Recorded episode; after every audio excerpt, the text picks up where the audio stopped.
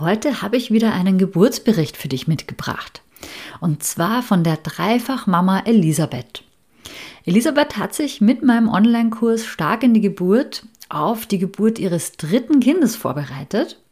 Und sie erzählt uns davon, wie sie diese Geburt nach einer ersten Kaiserschnittgeburt und einer zweiten Geburt mit PDA erlebt hat. Und Elisabeth verrät uns außerdem, wie sie sich mental darauf vorbereitet hat, sodass sie diese Geburt auch mit künstlicher Einleitung positiv und ohne Schmerzmittel erleben konnte.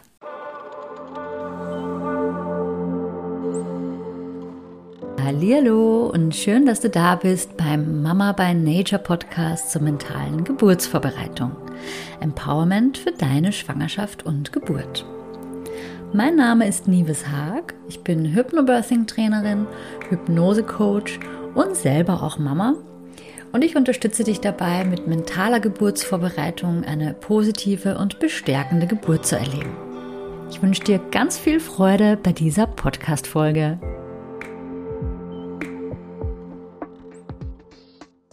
Herzlich willkommen. Ich habe heute die Elisabeth bei mir im Podcast. Ich freue mich total. Die Elisabeth hat bei mir den Online-Kurs gemacht, Stark in die Geburt, und hat mir nach ihrer dritten Geburt, also ihr drittes Kind ist jetzt zur Welt gekommen, hat sie mir ihren Geburtsbericht zukommen lassen.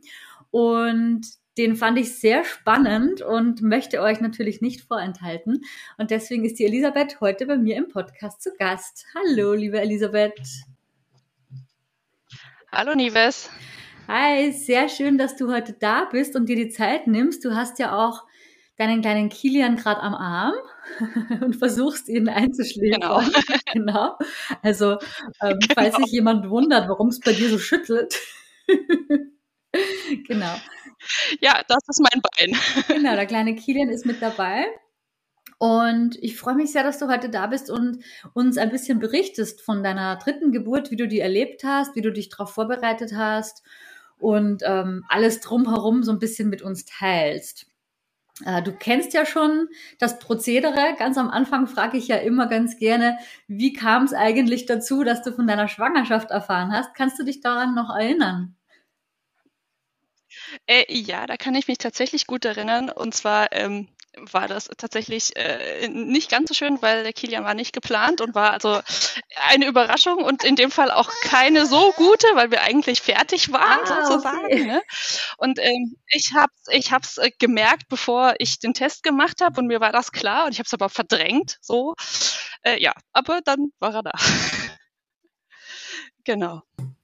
Auch ganz spannend, das heißt ungeplant und unerwartet kam der Kilian zu euch. Ja, genau. Ja, und ähm, wie war das dann, als du dann ne, das langsam verarbeitet hast, so äh, dieses Ergebnis, dass du jetzt doch noch ein drittes Mal schwanger bist und dass ihr noch ein drittes Kind bekommt? Ähm, habt ihr euch dann direkt mit dem Thema Hypnobirthing beschäftigt oder wie bist du zu diesem Thema gekommen? Also tatsächlich habe ich ähm, das erste Trimester erstmal gebraucht, um das Ganze zu verarbeiten. Und als ich dann einigermaßen durch war, hat es mein Mann gebraucht, um es zu verarbeiten. Ähm, genau, und dann habe ich überlegt, okay, was, was machst du jetzt? Irgendwie machst du diesmal was anders? Wie gehst du vor und so? Und ähm, Hypnobirthing war mir tatsächlich schon ein Begriff, schon seit der ersten Schwangerschaft, habe mich aber nie wirklich damit beschäftigt. Äh, und dann bin ich über deine Anzeige in Facebook mit dem Schnupperworkshop gestolpert und habe gedacht, machst du mal. Genau. Und äh, dann habe ich da mitgemacht und dachte, ja, man könnte ja dieses Mal einen anderen Vorbereitungskurs machen. Standard-Vorbereitungskurs habe ich schon zweimal hinter mir und so bin ich bei dir gelandet. Mhm.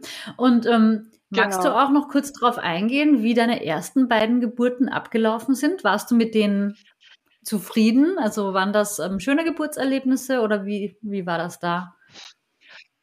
Äh, also die erste Geburt war ein Kaiserschnitt, äh, also äh, nach Geburtsstillstand, ähm, was ja per se einfach erstmal unbefriedigend ist, aber der Kaiserschnitt an, an sich war ganz schön und äh, genau, also so wie es im Endeffekt war es okay und ich glaube auch, äh, dass eine natürliche Geburt nicht funktioniert hätte, so wie äh, sich das dargestellt hat dementsprechend kann, konnte ich ganz gut damit leben.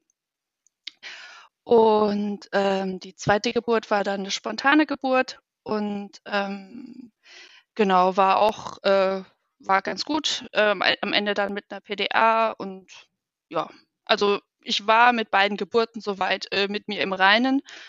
Ähm, habe aber dann auch gedacht, im, im Laufe eben dieser dritten Schwangerschaft, äh, das geht noch besser. Okay. Und hattest du spezielle Ängste oder irgendwelche Sorgen jetzt dann ähm, in deiner dritten Schwangerschaft, ähm, wo du dann auch dir, dir dachtest, da könnte dir jetzt Hypnobirthing dabei helfen? Ja, also ganz, ganz konkret ist einfach mit den ähm, Wellen umzugehen. Da hatte ich, also äh, ich glaube, dass das auch bei der ersten Geburt äh, mich, mich stark belastet hat und verkrampft hat. Also ich weiß, äh, ich habe meinem Mann die Hand, die Hand gedrückt bei der ersten Geburt und sein Daumen ist blau geworden. So fest habe ich da gedrückt. Äh, und ähm, das ist einfach, äh, genau, und ich, da war ich einfach extrem unentspannt, wie ich da reingegangen bin. Und äh, mir war klar, und ich habe dann eben in der Vorbereitung auf die zweite Geburt auch schon mal versucht, da ein bisschen was zu machen. Und ich gesagt, okay, jetzt, äh, das ist definitiv eine Baustelle, da will ich rangehen. Mhm. Okay, also das Thema stand schon auch im Raum, dass du vielleicht jetzt bei deiner dritten Geburt ganz auf Schmerzmittel verzichten könntest. Genau, also ich wollte es auf jeden Fall ähm, ohne oder mit, mit äh, erstmal leichteren Dingen probieren und nicht gleich äh, die, die, PDA reinhauen, ja. Mhm, okay. Genau. Und wie hast du dich dann hauptsächlich vorbereitet auf diese dritte Geburt. Also ich kann mich ja noch erinnern, im Kurs bist du wirklich immer rausgestochen, weil du, finde ich, immer so besonders fleißig warst mit den Affirmationskarten, die du selber ähm, erstellt hast und mit allen geteilt hast. Magst du da ein bisschen was drüber erzählen? Ja, genau. Also ich, ähm, also allein die Affirmationskarten, was du angesprochen hast, ich habe so vor einem vor anderthalb Jahren, zwei Jahren angefangen, Handlettering zu machen. So, ich gesagt, ich brauche ein Hobby für mich irgendwie, muss mir was Neues aussuchen und bin dann eben auf Handlettering gekommen und äh, habe dann eben auch im, im Zuge des Kurses gesagt, okay, ähm, das ist eigentlich eine coole Idee, da äh, die Affirmationen mir rauszupicken und die dann so zu verarbeiten und zu verinnerlichen, weil wenn man was selber schreibt und selber gestaltet, ist natürlich einem viel präsenter ist.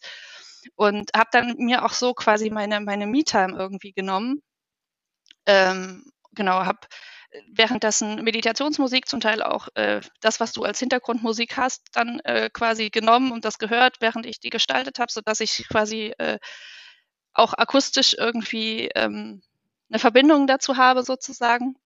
Und habe dann äh, die äh, Karten gelettert, aber immer nur eine pro Woche maximal oder so. Also genau, im Endeffekt sind es, glaube ich, fünf geworden, fünf äh, Affirmationen plus die drei Atemtechniken. Äh, genau. Das ist einfach, da hatte ich einfach Lust, kreativ zu sein und äh, genau, das, das irgendwie für mich zu visualisieren. Genau, das war ein relativ großer Baustein von meiner Vorbereitung. Am Ende hingen sie auch neben meinem Bett alle. Und ähm, gibt es noch andere Dinge, die du während des Kurses besonders intensiv geübt hast? Also du hast jetzt gesagt, die Affirmationen und auch die Atemtechniken hast du dir visualisiert und dann auch geübt wahrscheinlich, gehe ich davon aus? Äh, ja, also die, die Atemtechniken habe ich ein bisschen geübt, nicht so viel, also beziehungsweise äh, ja, ich habe sie mir angeguckt und, und, und visualisiert und geguckt, dass ich sie äh, ja versucht zu, zu behalten. Ähm, Genau, und habe aber halt auch die, die ähm, Meditation beziehungsweise die Regenbogenentspannung dann gehört, so wie es mir halt möglich war. War tagsüber mit den großen Kids halt nicht ganz so einfach, äh, sich da irgendwie eine halbe Stunde zu nehmen, ohne dass einer reinquatscht und sagt, Mama, ich habe Hunger, Mama, ich habe Durst. ähm, genau, aber dann so, so am Wochenende, wenn mein, mein Mann Zeit hatte oder dann abends, wobei abends ich oft dann eingeschlafen bin. äh, Genau, dass ich mir da dann die Zeit genommen habe und äh, das, das gehört habe, ja. Genau. Ja, genau, das wollte ich ja auch vorhin schon ansprechen, weil du von der Me-Time gesprochen hast. Das äh, stelle ich mir ja, also das merke ich ja jetzt auch natürlich in meiner zweiten Schwangerschaft, dass das schon schwierig ist.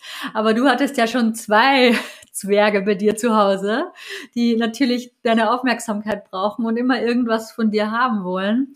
Und da konntest du das dann trotzdem halbwegs gut in deinen Alltag einbauen. Also Respekt, ja. dass du das dann geschafft hast. Mehr oder weniger, ne? Ja, und, genau. Äh, das ist auch so der Klassiker. Das, äh, das erzählen ja auch so viele Mamas, die schon ein Kind haben oder mehrere. Abends dann schläft man halt sofort ein bei der Regenbogenentspannung, ne? weil man einfach ja.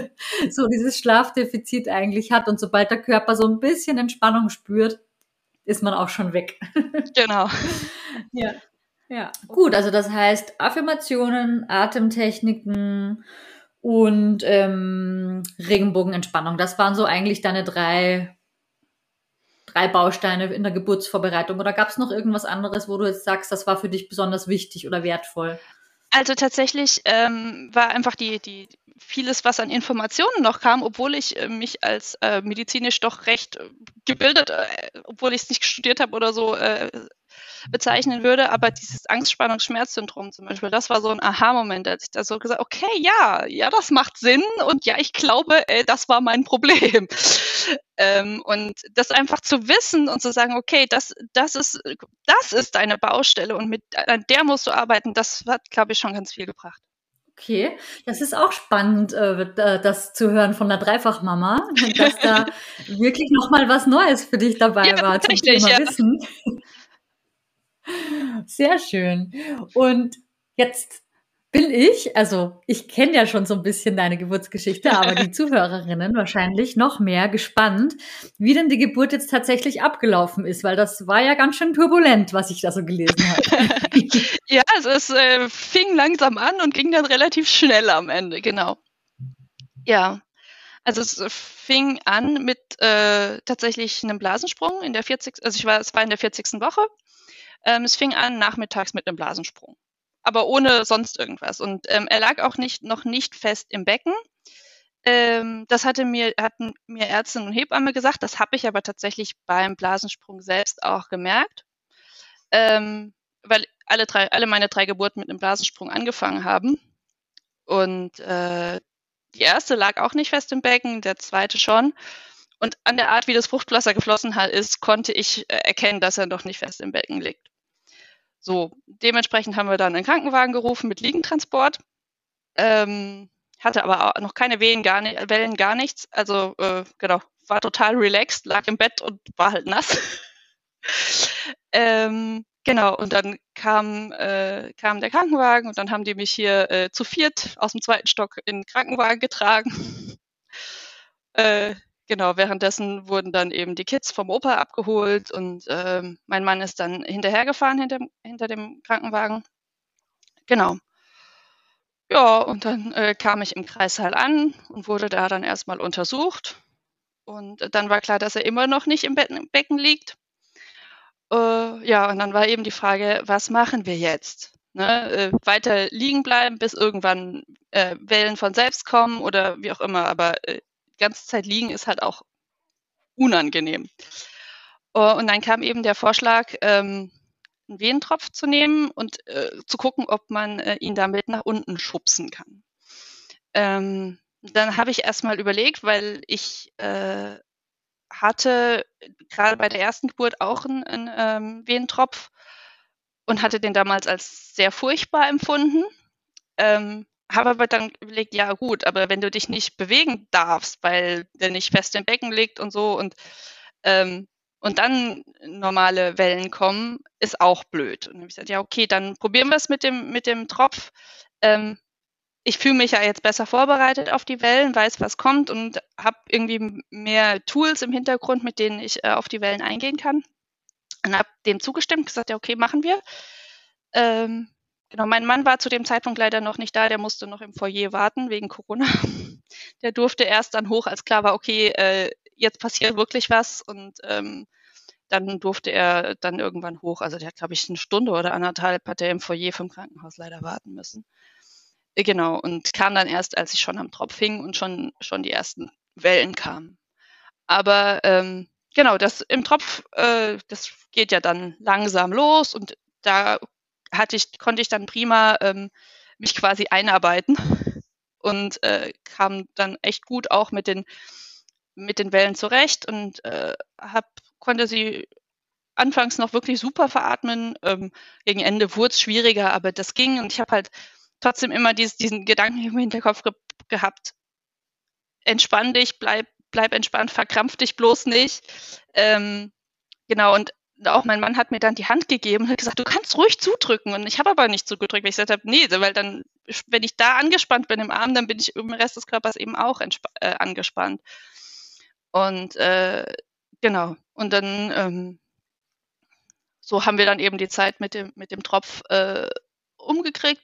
Das, also da habe ich, also so die Erfahr Erfahrung, die ich bei, beim ersten Mal gemacht hatte mit dem Tropf, die hat sich überhaupt nicht wiederholt. Es war total, ja, entspannt würde ich jetzt nicht sagen, aber äh, es war gut, ja. Und ähm, ich sagte, okay, ich hoffe, es hat was gebracht.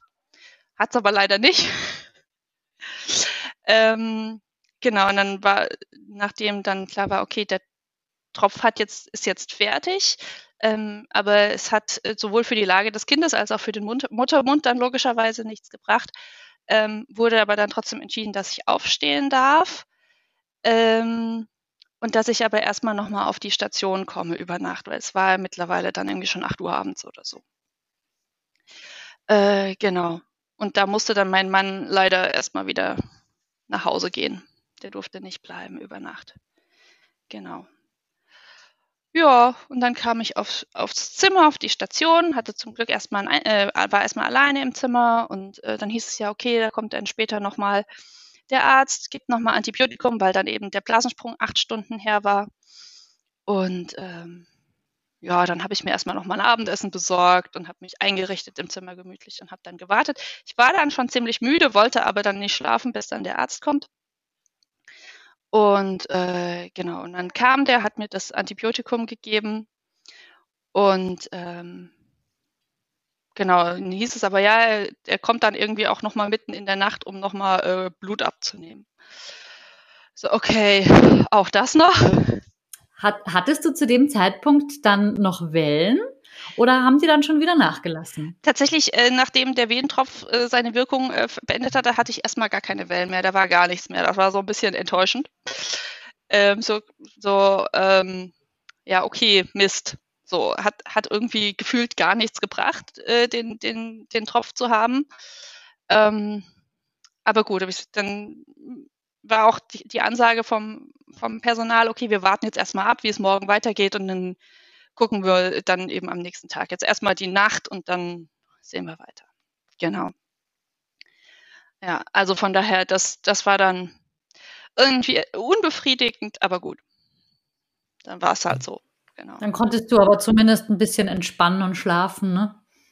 Ja, naja, dadurch, dass halt, äh, wie gesagt, um, um, um elf abends dann der Arzt kam fürs Antibiotikum und dann kam er irgendwie um halb zwei, um Blut abzunehmen und nochmal einen Corona-Test zu machen, was nämlich vergessen worden war die ganze Zeit. Ähm, ja, war ich, hatte ich dann nicht so viel Schlaf, insbesondere als der Arzt dann ähm, nach dem Blutabnehmen äh, wieder weg war, konnte ich auch nicht mehr schlafen, weil da hatte ich dann tatsächlich mittlerweile Wellen und ähm, lag zwar dann erst im Bett und konnte sie da gut veratmen, aber so irgendwie so eine Dreiviertelstunde später musste ich dann doch aufstehen, weil, äh, genau, wie gesagt, ich, ich muss jetzt irgendwie mich bewegen. Also mhm. Schlaf war, nicht so. Okay, aber die lang ersehnten Wellen waren dann auch endlich da. Also ja, genau. Genau, das war dann immer so ein bisschen voller Gegensätze, ne? Also einerseits konntest du dann zwar nicht schlafen, aber zumindest ging es endlich los. Genau, das, das war dann eher so, okay, jetzt, jetzt geht's los und äh, mein Körper kann es doch von alleine. Ähm, das war dann schon erstmal positiv und dann ähm, bin ich durchs Zimmer gelaufen, habe mir dann tatsächlich auch die, die Regenbogenentspannung angemacht und bin zu der durchs Zimmer gelaufen. Ähm, aber die war noch irgendwie noch so in der Hälfte, ging die Tür auf und eine Schwester guckte rein und meinte, ja, sie kriegen gleich eine Nachbarin. Das war super. ja, und dann ähm, hat die da noch vorbereitet und bin ich um sie rumgelaufen quasi und dann, ja, die, wie gesagt, noch vor Ende der Regenbogenentspannung kam dann eben die äh, andere Frau, die dann gerade eben ihr Kind bekommen hatte. Ähm, und dann, ich hatte mir eben vorher schon überlegt, naja, wenn, wenn jetzt noch jemand anderes im Zimmer ist, dann bin ich erstens nicht ganz so frei, in, in dem zu tun, was ich denke, dass ich tun muss.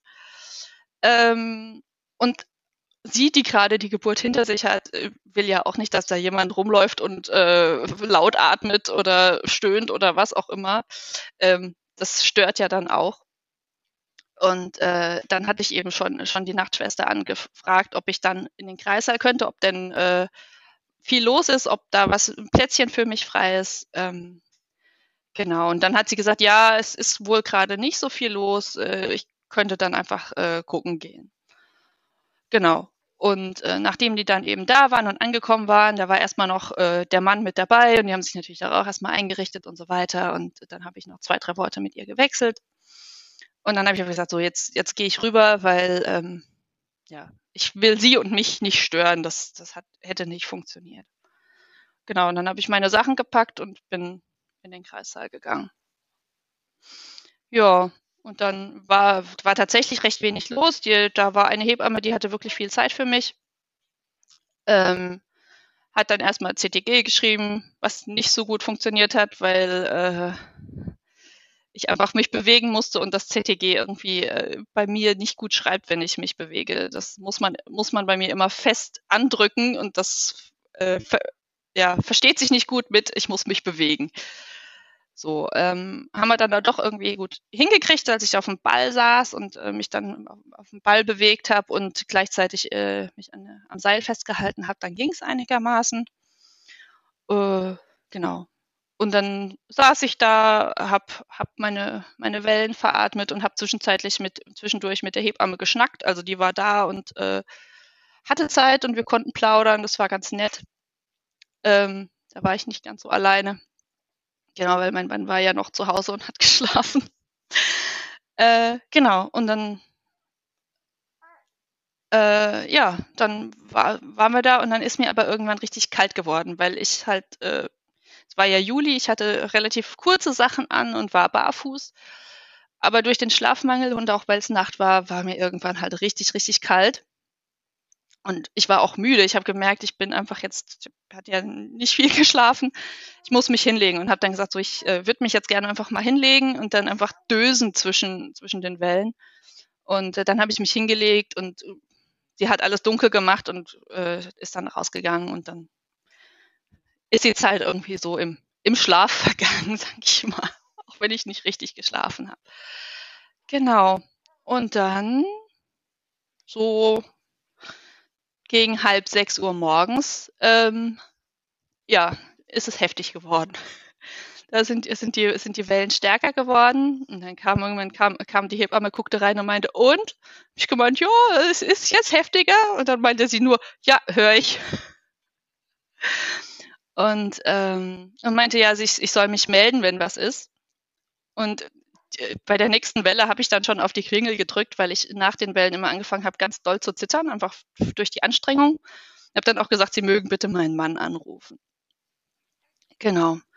Und äh, ja, dann, dann ist das äh, quasi, ich habe ich meine nächsten Wellen veratmet und ähm, also die wurden, die waren dann schon, schon richtig heftig. Ähm, mein Mann wurde angerufen und dann war um, um sechs rum ist auch immer Schichtwechsel im Krankenhaus. So, und dann kam quasi mein Mann mehr oder weniger gleichzeitig mit dem Schichtwechsel rein. Ähm, und dann hatte ich im, im, Schichtwechsel, hatte ich, nach dem Schichtwechsel hatte ich dann eine, eine Hebam Hebammenschülerin zusammen mit der leitenden Hebamme.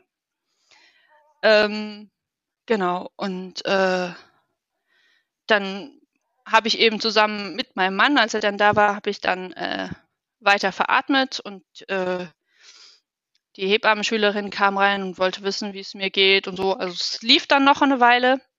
Und irgendwann kam die Schülerin dann rein und meinte, wir messen jetzt mal. Ich war tatsächlich bisher noch nie gemessen worden. Also äh, ich wurde zwar vaginal untersucht, äh, als ich angekommen wurde, aber es, es wurde keine andere Untersuchung gemacht hatte sich nicht ergeben, wollte keiner wissen, keine Ahnung. Aber die Hebammenschülerin hat gesagt, wir messen jetzt mal. Und hat auch gesagt, also sie äh, so ähm, heftig, wie ich unter den Wellen reagiere, ähm, würde ich das jetzt nicht mehr so lange aushalten und ähm, jetzt gucken wir mal, wie weit ich bin. So, und dann hatte sie vier Zentimeter gemessen. Und dann hat sie gemeint, oh, das halten Sie nicht mehr so lange aus.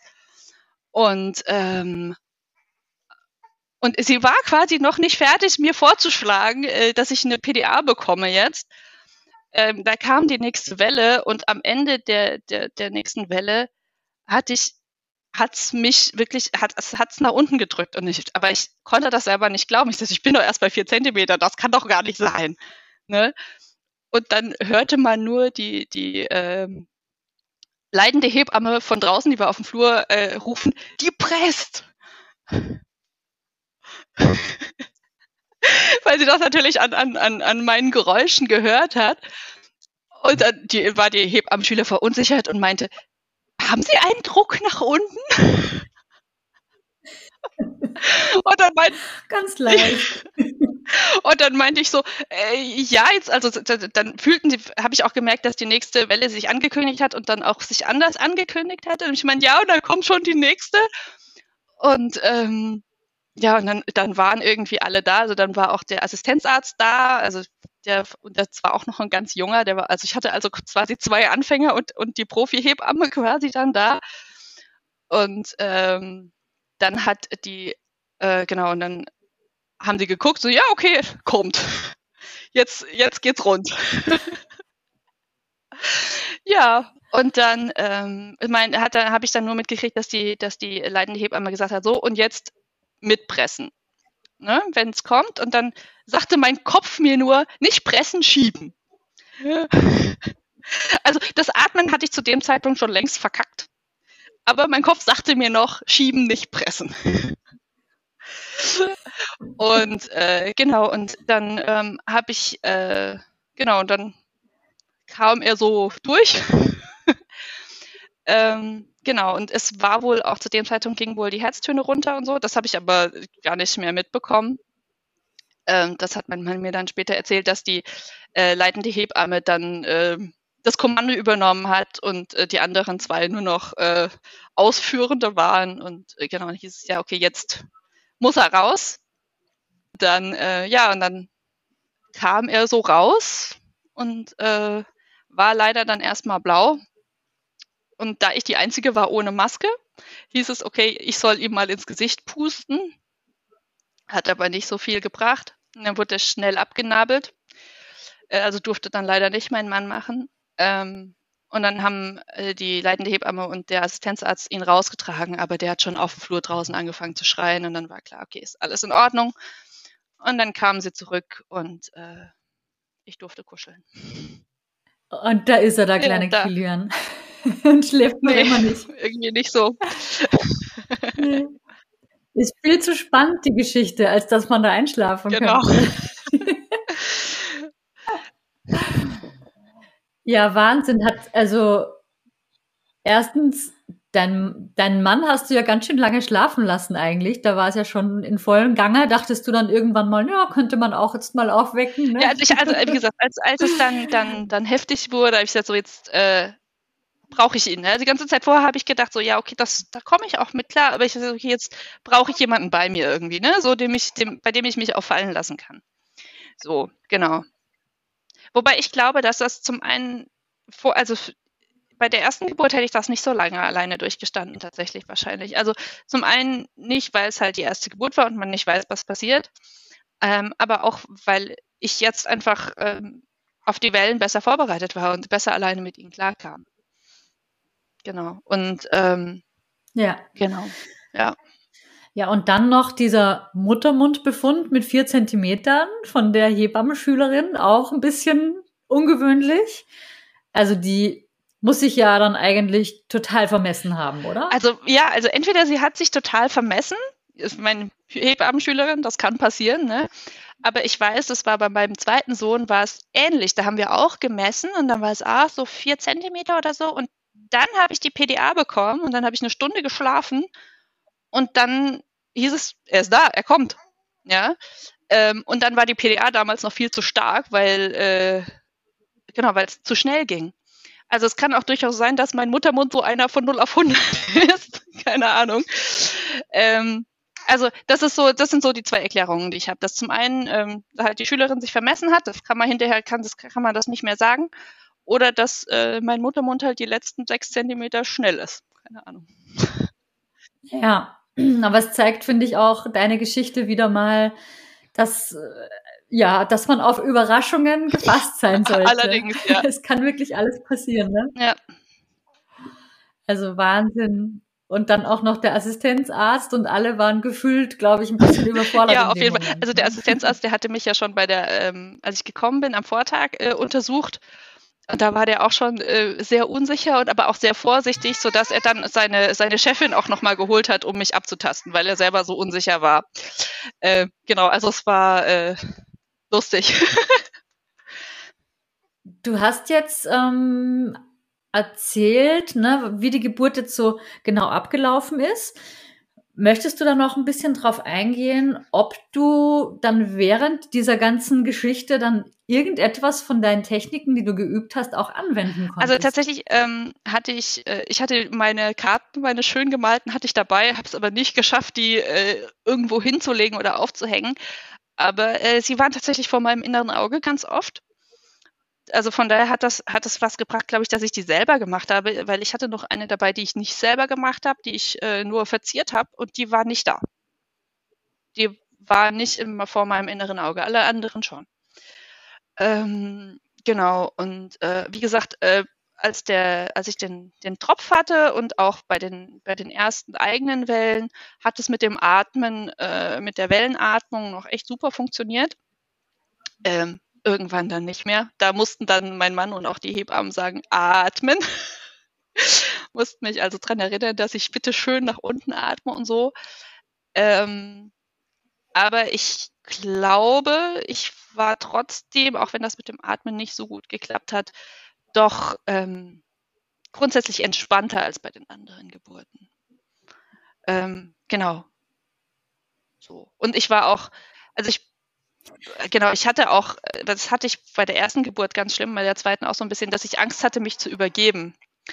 Und ähm, das, ich habe jetzt bei bei der dritten Geburt, irgendwann habe ich gemerkt, okay, mir wird schlecht. Und habe dann tatsächlich mich irgendwann auch übergeben. Und das, aber das ist ja gut, es ist, ist halt so, ne? Also es ist zum einen was sicherlich auch die, die Erfahrung oder die, dass ich halt jetzt über, über die letzten sechs Jahre, in denen ich Mutter bin, auch schon viel gehört habe und weiß, dass das normal ist und, und auch irgendwie ein gutes Zeichen. Äh, und auch, dass ich selber äh, da loslassen könnte, sagen könnte, ja gut, dann ist es halt so, ne? Ja, also so. Ja, also so eine Art genau. Akzeptanz. Genau. Genau, also, weil das, das weiß ich, das hat mich bei der ersten mhm. Geburt total blockiert. Ähm, ich hatte vor den Kindern immer sehr starke Menstruationsschmerzen und musste mich da eben zum Teil auch übergeben. Und da haben mich die, haben die mich die Wellen halt in, bei der ersten Geburt so krass dran erinnert und da habe ich dann halt eben total blockiert. Weil ich eben das vermeiden wollte, weil mir dann auch schlecht geworden ist von den Wellen und so. Und ähm, genau. Und jetzt habe ich eben jetzt dieses Mal gesagt, jo, dann ist es halt so. Und konntest du zwischen den Wellen gut entspannen? Ja, gut, ich habe ja äh, dann auch lange, weiß ich nicht, zwei, drei Stunden geschlafen zwischen den Wellen. Ne? Ähm, da nehme ich an, habe ich ganz gut entspannt. Ähm, als es dann, dann stärker wurde, ähm, kamen die Wellen dann auch oft so schnell hintereinander, dass ich dann, also da habe ich nicht aktiv mich entspannt, sondern habe dann einfach durchgeatmet, habe vielleicht zwei, drei Worte äh, gewechselt mit meinem Mann oder mit, äh, mit oder drauf gehört, was, was die Hebammen gesagt haben. Und dann kam schon die nächste. Also da habe ich äh, tatsächlich gar nicht mich aktiv drum gekümmert. Kannst du dich noch erinnern, welche Affirmationen das waren, die du da dann plötzlich vor dir hattest und die dir da in dem Moment dann auch geholfen haben? Also tatsächlich, haben? und das äh, wahrscheinlich, weil es sprachlich die einfachste ist, war diese jede Welle bringt mich näher an mein Kind. Ähm, weil, also, ja, weil ich glaube, das ist eine von denen, die ich auch am einfachsten umsetzen konnte. Ähm, obwohl das jetzt im Vorhinein gar nicht die war, wie ich gesagt habe, ja, okay, die ähm, trifft mich sozusagen. Ähm, genau. Und äh, ja, ich habe aber auch noch eine gemacht, die ist, äh, mein Bewusstsein ist entspannt, mein Körper ist entspannt. Und da hatte ich so ähm, Löwenzahn, also Pusteblumen drauf gemalt. Und die hatte ich auch, äh, hatte ich auch im, im Kopf oder vorm inneren Auge, ja. Ich finde es auch nochmal spannend, was du erzählt hast wegen dem Wehentropf weil du den ja beim ersten Mal auch schon hattest und den da als sehr unangenehm empfunden hast. Und ich habe auch die Erfahrung gemacht, dass ganz viele Frauen wirklich sehr große Angst haben, was diesen Wehentropf betrifft oder generell künstliche Einleitung. Hast du eine Theorie dazu, warum das dieses Mal für dich nicht negativ war, zumindest so ist mein ähm, Eindruck. Ich glaube, weil ich einfach gesagt habe, ich habe geübt, ich kann das, ich weiß, was auf mich zukommt. Ähm, und ich auch gesagt habe, ja, dass, dass ich ja auch genau wusste, was damit bezweckt werden soll. Das sollte ja nicht ähm, quasi den Muttermund aufmachen, sondern es sollte ja nur mein Kind nach unten schubsen. Ja? Ähm, und ich glaube, das waren so die Punkte, weswegen ich ganz gut damit mir klarkam. Ich meine, das Ziel war ja, das Kind ist unten, dass dann die, die spontanen Wellen kommen können und ich auch aufstehen kann und, und mit ihnen arbeiten kann. Das war so das Ziel und, und nicht eben ähm, tatsächlich die, die Geburt in Gang zu kriegen, sondern einfach nur ähm, die Voraussetzungen zu, zu schaffen, dass die Geburt in Gang kommen kann. Und ich glaube, deswegen konnte ich da auch ganz gut ähm, mit leben oder hab, konnte ich dem zustimmen und habe auch gesagt, ja, okay, das kann ich auch äh, verarbeiten. Also du hattest ja auch dann diesmal wirklich dieses Vertrauen in deinen Körper, dass du das ja. schaffst und diese mentale Stärke, dass du damit umgehen kannst. Also das ähm, klingt für mich sehr so nach Einstellungssache einfach, dass du das dann diesmal einfach mit deiner Einstellung ja. so gut hin, hinbekommen hast, das so anzunehmen. Und dann wurde es auch tatsächlich ähm, auch besser, ne? Oder halt eben, dann hatte es nicht mehr so diesen negativen ja. Kontext. Ja, auf jeden Fall. Also ich meine, bei, der, bei meiner allerersten Geburt ähm, hatte ich überhaupt keine spontanen Wehen ähm, oder Wellen, sondern nur die, die der Tropf verursacht hat. Und, ähm, und dann wurde am Ende des Tropfes auch gesagt, das hat jetzt irgendwie keinen Sinn, weil es sich überhaupt nichts getan hat und mein Kind so sehr Stress hatte. Und, aber das ist eine andere Geschichte. Ähm, genau, und deswegen äh, ja, war einfach die Voraussetzung war eine ganz andere. Ich wusste ja mittlerweile, mein Körper kann spontane Wellen. Das hatte ich ja bei meinem zweiten Kind erlebt. Ähm, und äh, genau, habe dann einfach gehofft, okay, mein Körper erinnert sich, also einfach so gesagt, okay, mein Körper erinnert sich, wie es funktioniert und macht das dann schon selber, wenn, wenn er mal so den, den Anschubser gekriegt hat. Mhm. Apropos Kindslage, ich kann mich erinnern, dass dein Baby, glaube ich, ziemlich lange auch in Beckenendlage Quer. Lag. Quer, er lag quer. Ach, quer ja. hat den, aber eben nicht in der richtigen Position. Genau, genau. Ne? Er hat den Platz ausgenutzt, den seine Geschwister geschaffen haben und lag lange quer. Und ähm, das war ist natürlich irgendwie der Super-GAU, weil Beckenendlage kann man im Zweifel ja immer noch spontan entbinden. Wir haben hier, ich wohne ja in der Nähe von Frankfurt, und in Frankfurt ist ja der Professor Luven, der das ja super äh, immer gut macht. Und da wäre ich dann im Notfall hingegangen. Ähm, aber Querlage geht halt gar nicht. Das war so ein bisschen die Panik. Deswegen ein Kaiserschnitt wäre jetzt irgendwie doof. Genau, und äh, dann habe ich ja meinen Hilferuf äh, abgesendet an, an dich bzw. an die Gruppe und äh, bin dann über die Spinning Babies, äh, habe ich dann ein bisschen geturnt hier zu Hause und tatsächlich irgendwie nach den ersten zwei Mal habe ich gemerkt, dass es rumpelt im Bauch und äh, dann lag er immerhin im Kopf nach unten, wenn auch nicht tief, aber er lag wenigstens richtig rum. Ach toll, das wusste ich jetzt gar nicht mehr, dass das über die Spinning Babies dann tatsächlich bei dir den gewünschten ja, Effekt doch. gebracht hat. Und das ging Sehr auch, cool. äh, wie gesagt, relativ schnell dann auch, ja. In der wievielten Woche war das? Das war auch schon relativ spät. Ich glaube, das war so 37., 38. Woche. Da hatte er ja noch so viel Platz, dass er quer liegen konnte ja. und sich dann auch noch gedreht hat spontan. Genau. Aber da war die Erleichterung wahrscheinlich groß. Ja, ne? auf jeden Fall. Also ich habe irgendwie, ich habe sonntags den Hilferuf abgesetzt und habe dann irgendwie sonntags und montags ein bisschen geturnt und hatte dann dienstags einen Termin bei der Hebamme.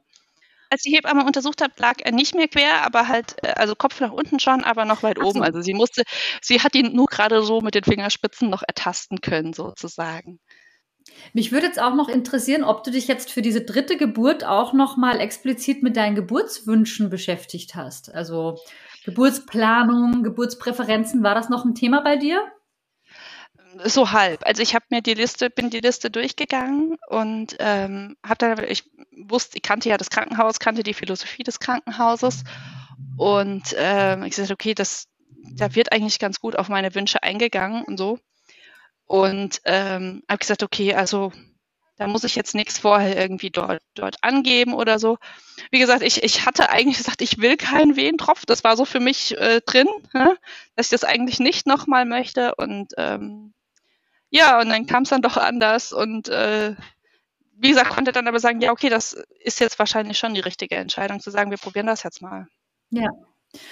Und dein Partner, Inwieweit hast du den in die Vorbereitung mit einbezogen? Hat der auch da eine Rolle gespielt, sagst du? Nee, also genau, also er war bei den, bei den ersten beiden hatten, hatten wir so ähm, Wochenendgeburtsvorbereitungskurse gemacht und da war er dabei gewesen und ähm, hatte also da auch schon zwei äh, normale Geburtsvorbereitungskurse miterlebt sozusagen und ja auch schon zwei Geburten miterlebt. Und ähm, ja, hat dann eher die Kinderbetreuung übernommen, während ich meinen Kurs gemacht habe. Dementsprechend hat er da nicht so viel ähm, mitgemacht und er wusste, dass ich das mache und äh, war mir so, ja, wenn du meinst, du musst das machen, dann mach das. genau. Aber äh, hat sich da nicht viel eingemischt oder, oder mitgemacht, genau. Jetzt so im Nachhinein betrachtet, jetzt ist es die Geburt ja auch schon wieder drei Monate her. Ähm, Hast du so eine wertvollste Erkenntnis aus dem Kurs oder eine bestimmte, bestimmte Technik, wo du sagst, das hat dir für deine dritte Geburt jetzt am meisten gebracht? Ja, tatsächlich hat mir ähm, überraschenderweise das zusätzliche Wissen, glaube ich, am meisten gebracht. Also dieses, wie ich, wie ich vorhin schon gesagt habe, das mit dem Angst-Spannungs-Schmerz-Syndrom, einfach zu wissen, dass es das gibt und ähm, was da, was da wie das funktioniert, obwohl ich, wie gesagt, ja schon eigentlich schon relativ wusste, wie eine Geburt funktioniert, aber das war mir neu und das war, glaube ich, so, so echt der größte Gamechanger irgendwie. Und dann zu sagen, okay, und was, und dann eben zu sagen, okay, was mache ich, dass das nicht eintritt, ne? Aber ähm, und dann eben die, die verschiedenen Tools mal ein bisschen, mal ein bisschen atmen sozusagen und so. Aber das, das Wissen hat mir, glaube ich, am meisten geholfen. Also einfach ähm, dieses Verständnis auch, was die Angst mit einem macht während der Geburt, wie die Gebärmuttermuskulatur genau. arbeitet, was das für einen Unterschied macht, ob man jetzt mit Ängsten reingeht oder nicht. Das war für dich genau. so ein wichtiger ja, Gamechanger, hast du ja, glaube ich, selber gesagt gerade, ne? Ja, genau, genau. Also das, das einfach, ähm, ja, dass das ist, ist logisch, aber manchmal muss man die Sachen einfach hören, um sie äh, äh, ja, zu verstehen. Ne? Ähm, und äh, das, ja, das, das hat mir am meisten gebracht und das war auch so, so dieses Ding, dass ich auch wenn ich das Gefühl hatte, okay, ich komme jetzt zwar gerade mit, mit den Wellen nicht mehr klar, aber ich habe trotzdem versucht, ähm, möglichst entspannt dabei zu bleiben, um das eben äh, ja, zu verhindern. Mhm. Ja. Also das einfach zu verstehen, ja. was da passiert. Ja. Ja. Und wenn du jetzt anderen Mamas, die jetzt zuhören, noch einen Tipp mit auf den Weg geben könntest, vor allem vielleicht auch Erstmamas, die zum allerersten Mal schwanger sind, was ist so deine wichtigste, was wäre so dein wichtigster Ratschlag als erfahrene Dreifachmama? Ähm, sich mehr zu informieren, glaube ich. Also wie gesagt, bei mir ist, ich bin jemand, ich muss wissen, wie das funktioniert und ähm,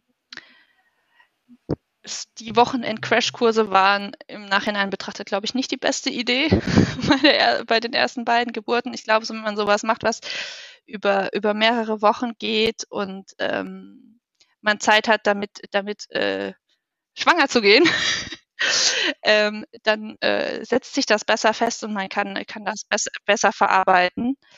Ähm, genau, also ich glaube, dass das äh, eine Sache ist, die, ich wahrscheinlich im, im Rück, rückblickend betrachtet bei, bei der ersten Schwangerschaft anders machen würde. Ähm, genau. Das ist, glaube ich, mit das Wichtigste, einfach zu sagen, okay, man, man braucht mehr Zeit, um das zu verarbeiten. So ein Wochenende, das reicht nicht. Ja, das ist ja auch immer meine Rede. ich sage auch immer, Wochenend-Crashkurse sind für dieses Wochenende dann bestimmt spannend, aber genauso schnell, wie man das Wissen reinbekommt, geht's dann auch wieder raus, ja. meistens. Das kennen wir ja auch aus der Schule noch. Und wenn man halt was wirklich verinnerlichen möchte, dann braucht man Wiederholung und einfach einen längeren Zeitraum, weil das ist ja auch ein Prozess, ja. ne, dass wir ähm, solche neuen Dinge über uns lernen und dass wir das auch verarbeiten und auch wirklich verstehen und sich das auch wirklich mal ja. dass man das sacken lassen kann, das Ganze. Ne? Ich glaube halt auch, dass man, wenn, wenn man über mehrere Wochen das macht, man dann auch dann eher Fragen auftauchen, die man dann eben nochmal stellen kann. Und über so ein, wenn man so über so ein Wochenende vollgepumpt wird, dann tauchen die Fragen zwar auch irgendwann mal auf, aber man hat niemanden mehr richtig, dem man sie stellen kann. Ja, total, genau. Okay, liebe Elisabeth, gibt es noch irgendetwas, was du noch nicht erzählt hast, was du noch nicht erwähnt hast, was dir noch wichtig ist? Was ich auch ganz, ganz cool und spannend fand, ist, ähm, mir Tiergeburten anzugucken, um einfach mal zu gucken, ne, wie, wie funktioniert das, wenn da äh, kein Gehirn involviert ist, was alles zerdenkt. ähm, das fand ich auch nochmal ganz spannend. Sehr lustig, dass du das ansprichst, weil jetzt weiß ich wieder, von wem ich den, den Tipp bekommen habe, weil ich äh, schaue nämlich seit zwei Tagen mit meinem Sohn auch Tiergeburten. ja, das habe ich, äh, als ich angefangen habe mit, mit äh, deinem Kurs, sind mir lustigerweise, zum einen hat eine Bekannte eine Katzengeburt geteilt irgendwie auf Facebook und mir ist irgendwie eine Pferdegeburt, glaube ich, vorgeschlagen worden auf Videos. Äh, also es hatte sich irgendwie so ergeben und ähm, habe ich auch gedacht, ja, das äh, ist vielleicht auch ganz spannend, sich das mal anzugucken, ja. Ich finde es auch total spannend, vor allem wirklich zu sehen, wie problemlos das eigentlich in der Tierwelt funktioniert. Ja. Ne? Also da, die machen das einfach. Genau. Ohne großartig äh, Mucks oder irgendwie. Ja, das funktioniert einfach. Und ich finde es auch, das war ja auch ein Tipp von dir, ähm, super schön, so das ältere Geschwisterkind dann auch darauf vorzubereiten, was da gerade passiert, weil die sind ja meistens total neugierig und interessiert dran, äh, wie so eine Geburt abläuft. Also mein Sohn fragt mich halt die ganze Zeit und es ist einfach schön, das auf diese Art und Weise dem Kind näher zu bringen, weil das so problemlos einfach mm, alles ist. Ne? Ja, also ich, ich habe es meinen Kindern tatsächlich nicht gezeigt. Ähm, da haben wir aber eine, eine, es gab eine nette Episode von der Sendung mit dem Elefanten, glaube ich, ähm, über, über Geburt und die haben wir geguckt und genau. Bücher gelesen, genau. Aber äh, Tiergeburten haben wir tatsächlich gar nicht geguckt. Aber äh, kann ich mir vorstellen, dass das gut funktioniert, ja. Ja, genau. Also die Sendung mit dem Elefanten, die du ansprichst, die habe ich ja auch von dir. Die haben wir auch geguckt. Das wollte er gleich nochmal sehen. Das fand er auch total spannend. Ja, ich verlinke da auch nochmal in den Show Notes die Sendung mit dem Elefanten und die Spinning Babies, die du erwähnt hast. Das war ja, ja auch wichtig. Und dann danke ich dir, dass du dir die Zeit genommen hast, uns von deiner Geburt zu erzählen, von deiner dritten Geburt, dass du das mit uns geteilt hast, diese persönliche Geschichte und auch so einen ausführlichen Geburtsbericht geschrieben hast. Also vielen herzlichen Dank dass du heute da warst, mein Gast warst und uns diese Geschichte erzählt hast. Ich wünsche dir noch alles Gute. Danke. Und ja, bis bald mal wieder. ja, bis bald.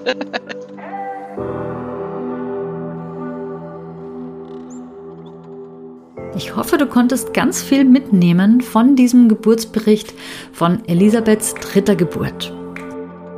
Alle Infos und Details zu meinem Online-Kurs Stark in die Geburt habe ich dir in den Show Notes verlinkt. Ich begleite auch dich sehr gerne ein Stück weit auf deiner Reise zu einer positiven und bestärkenden Geburt.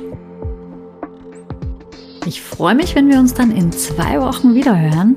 Also bis dahin, alles Liebe und Tschüss, deine Nieves von Mama by Nature.